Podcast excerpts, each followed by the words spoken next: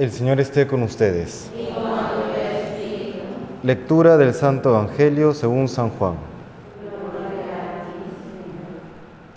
En aquel tiempo algunos de entre la gente que habían oído los discursos de Jesús decían, Este es de verdad el profeta. Otros decían, Este es el Mesías. Pero otros decían, ¿es que de Galilea va a venir el Mesías? ¿No dice la Escritura que el Mesías vendrá del linaje de David y de Belén, el pueblo de David? Y así surgió entre la gente una discordia por su causa. Algunos querían prenderlo, pero nadie le puso la mano encima. Los guardias del templo acudieron a los sumos sacerdotes y fariseos, y estos les dijeron, ¿por qué no lo habéis traído? Los guardias respondieron, jamás ha hablado nadie como ese hombre. Los fariseos le replicaron, ¿También vosotros os habéis dejado embaucar?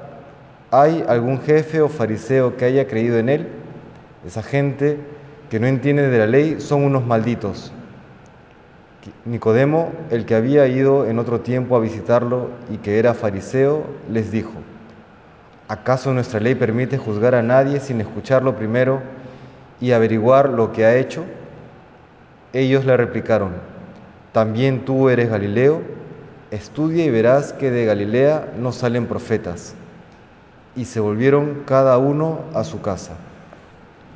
Palabra del Señor.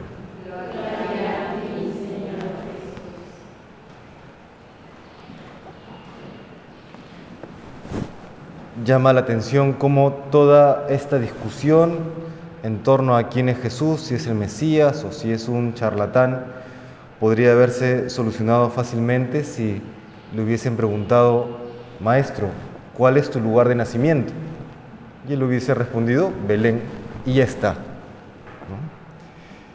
Es que suele ocurrir que en nuestro día a día, para simplificar nuestra forma de vivir, que es hasta cierto punto natural, solemos etiquetar a las personas, solemos ponerlos, nuestros hechos, la realidad, a las personas en ciertas categorías.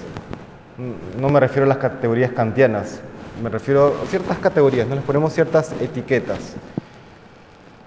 El problema está cuando esas categorías o esas etiquetas forman un sistema cerrado y, y somos incapaces de dialogar, como lo hicieron con Jesús. A Jesús le pusieron la etiqueta de Galileo. Y entonces ante esta etiqueta, pues no podía ser profeta, no podía ser un maestro importante, era semipagano, etcétera, etcétera.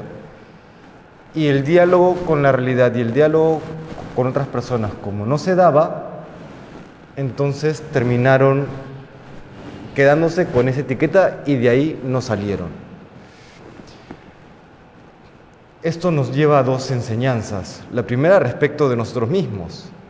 A veces caemos en lo mismo, ponemos etiquetas y estos prejuicios nos impiden ver realmente quién es la otra persona.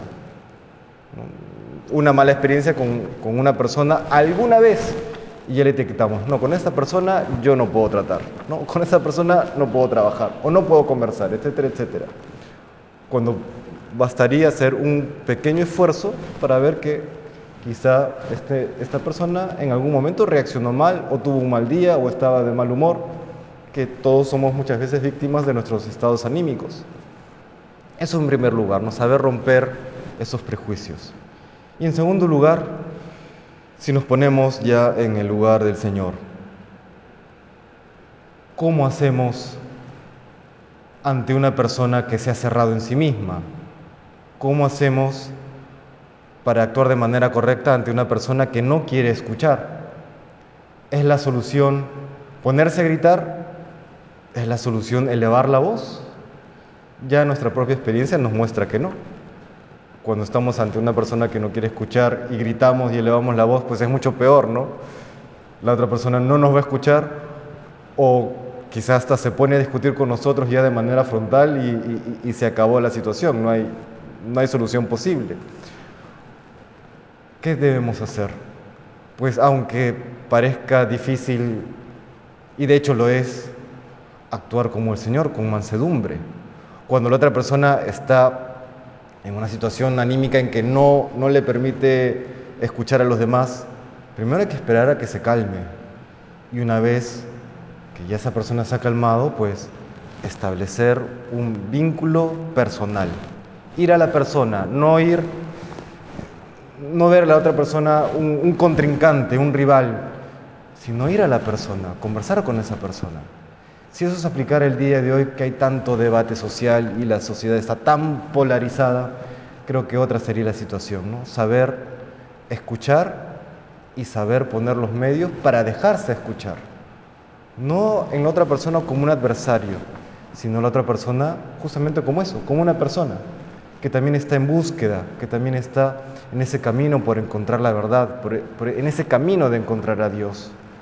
Le pedimos hoy al Señor que nos dé esa capacidad, esa gracia de siempre saber escuchar al prójimo para, puede ser una posición a veces totalmente verdadera, otras veces equivocada, pero siempre hay semillas de verdad, que sepamos detectar esas semillas de verdad y que luego también tengamos esa caridad, esa paciencia, esa mansedumbre que tuvo el mismo Señor para saber generar la disposición de escucha, de atención por parte de los demás.